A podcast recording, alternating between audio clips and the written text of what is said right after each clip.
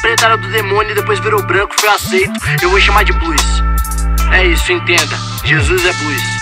Falei mesmo.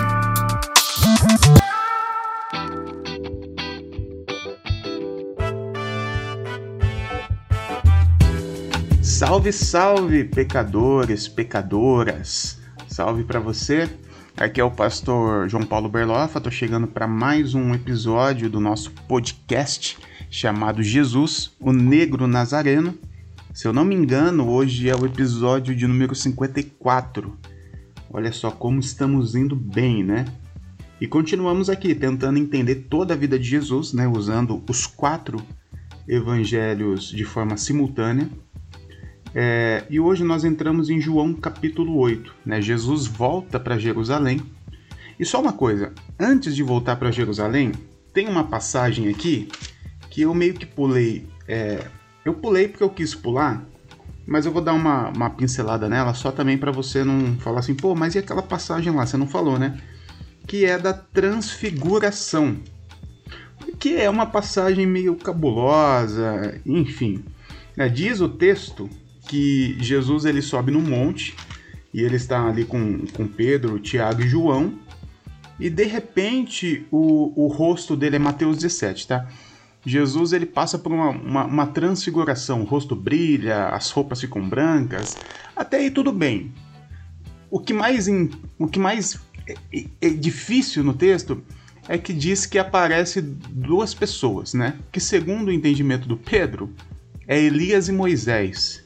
Elias e Moisés foram homens do Antigo Testamento, né? Um dos maiores profetas e o maior legislador, né? Moisés. E diz Pedro que eles aparecem lá. Bom, o que, que aconteceu lá? Não sei. Agora, o que não aconteceu nessa transfiguração? Aparecer Elias e Moisés. Por quê? Porque os caras morreram, né?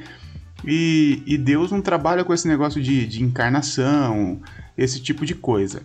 O que acontece ali é alguma, alguma situação em que Pedro entende que é Elias e Moisés, mas não significa que de fato era, tá bom?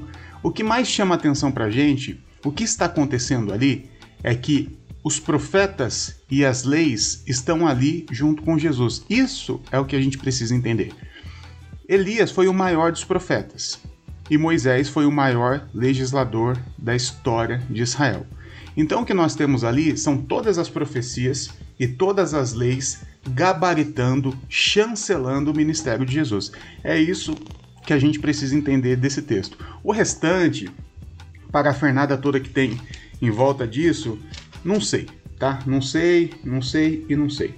O texto que eu quero falar de hoje para você mesmo é João capítulo 8, que você conhece muito bem, que é sobre a mulher que foi flagrada em adultério, né?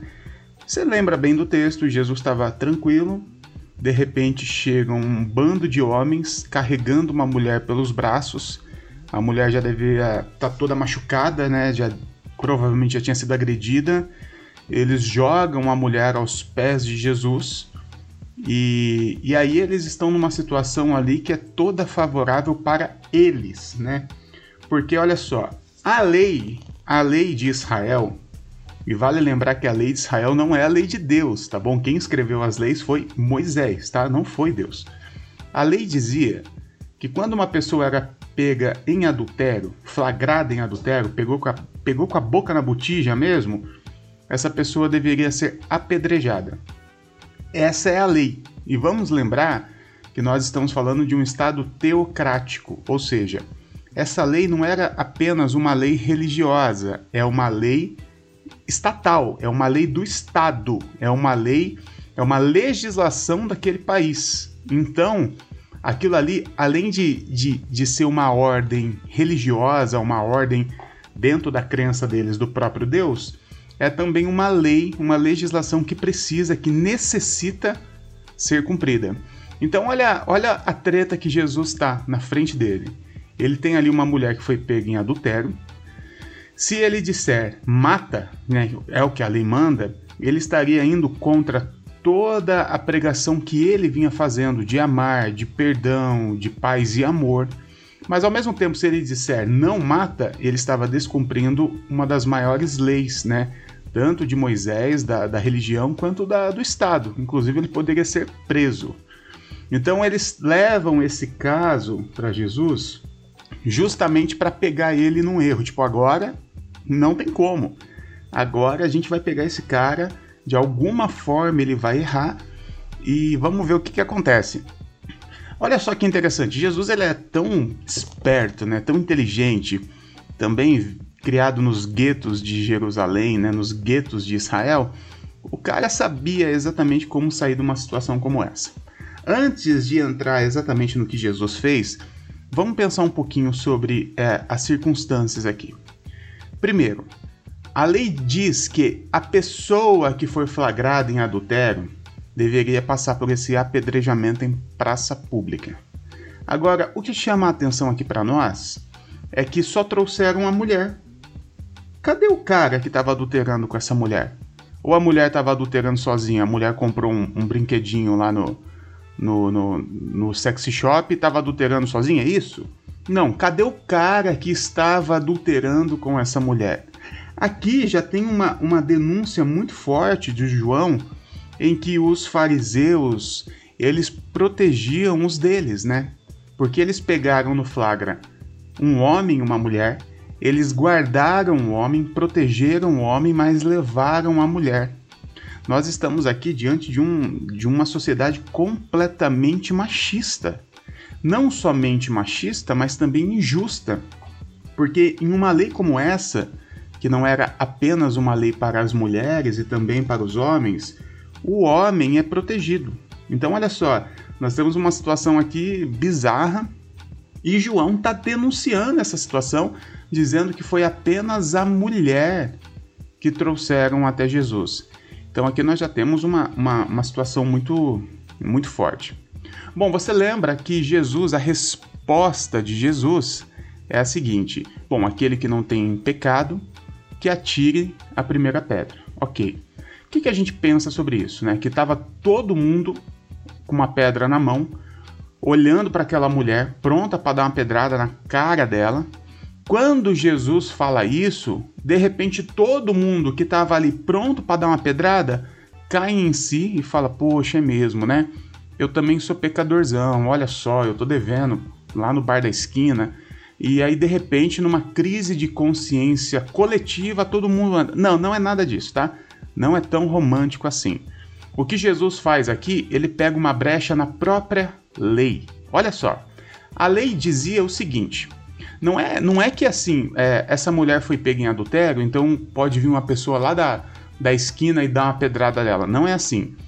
A pessoa que pegou essa mulher em adultério, a pessoa que viu, a pessoa que realmente pegou e está fazendo a acusação, essa pessoa é a primeira a dar a pedrada. Olha só que coisa louca.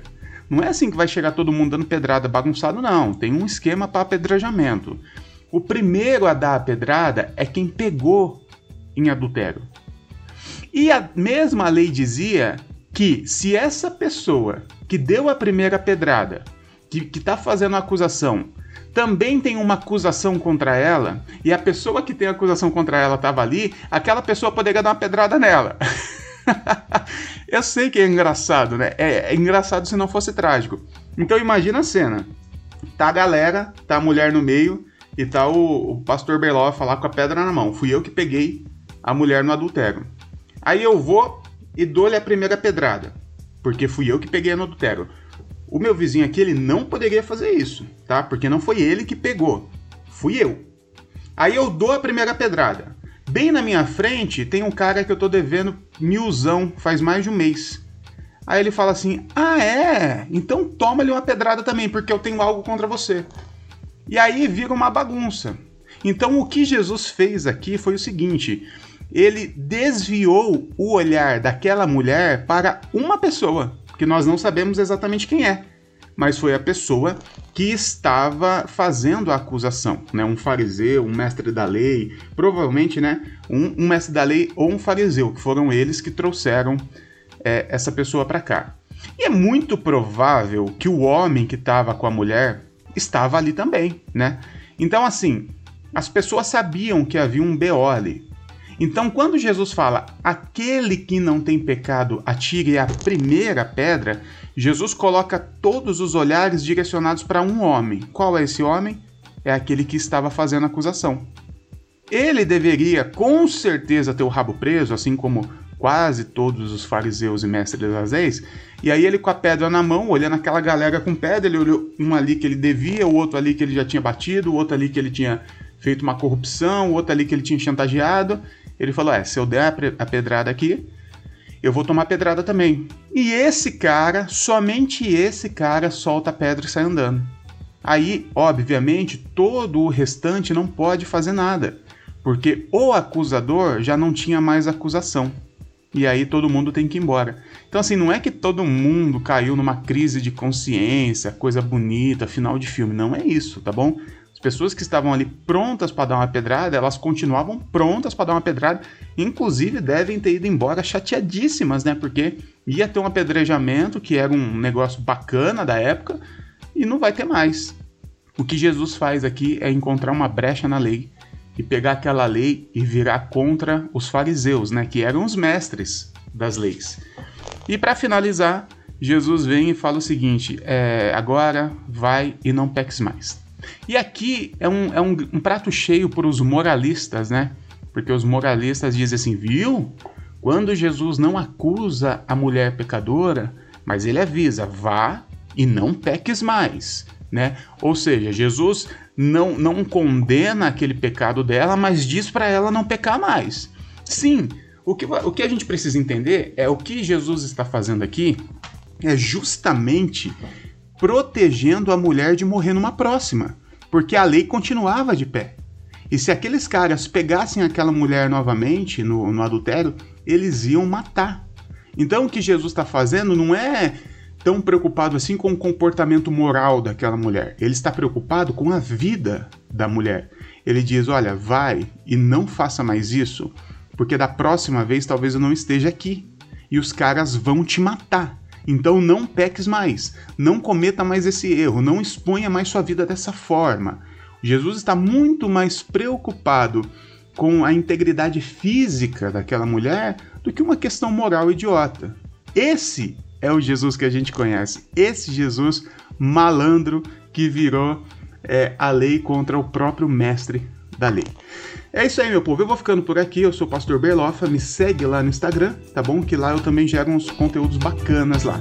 Segue também a Igreja da Garagem, o Coletivo Inadequados e Inadequados IG. Beijo para todo mundo.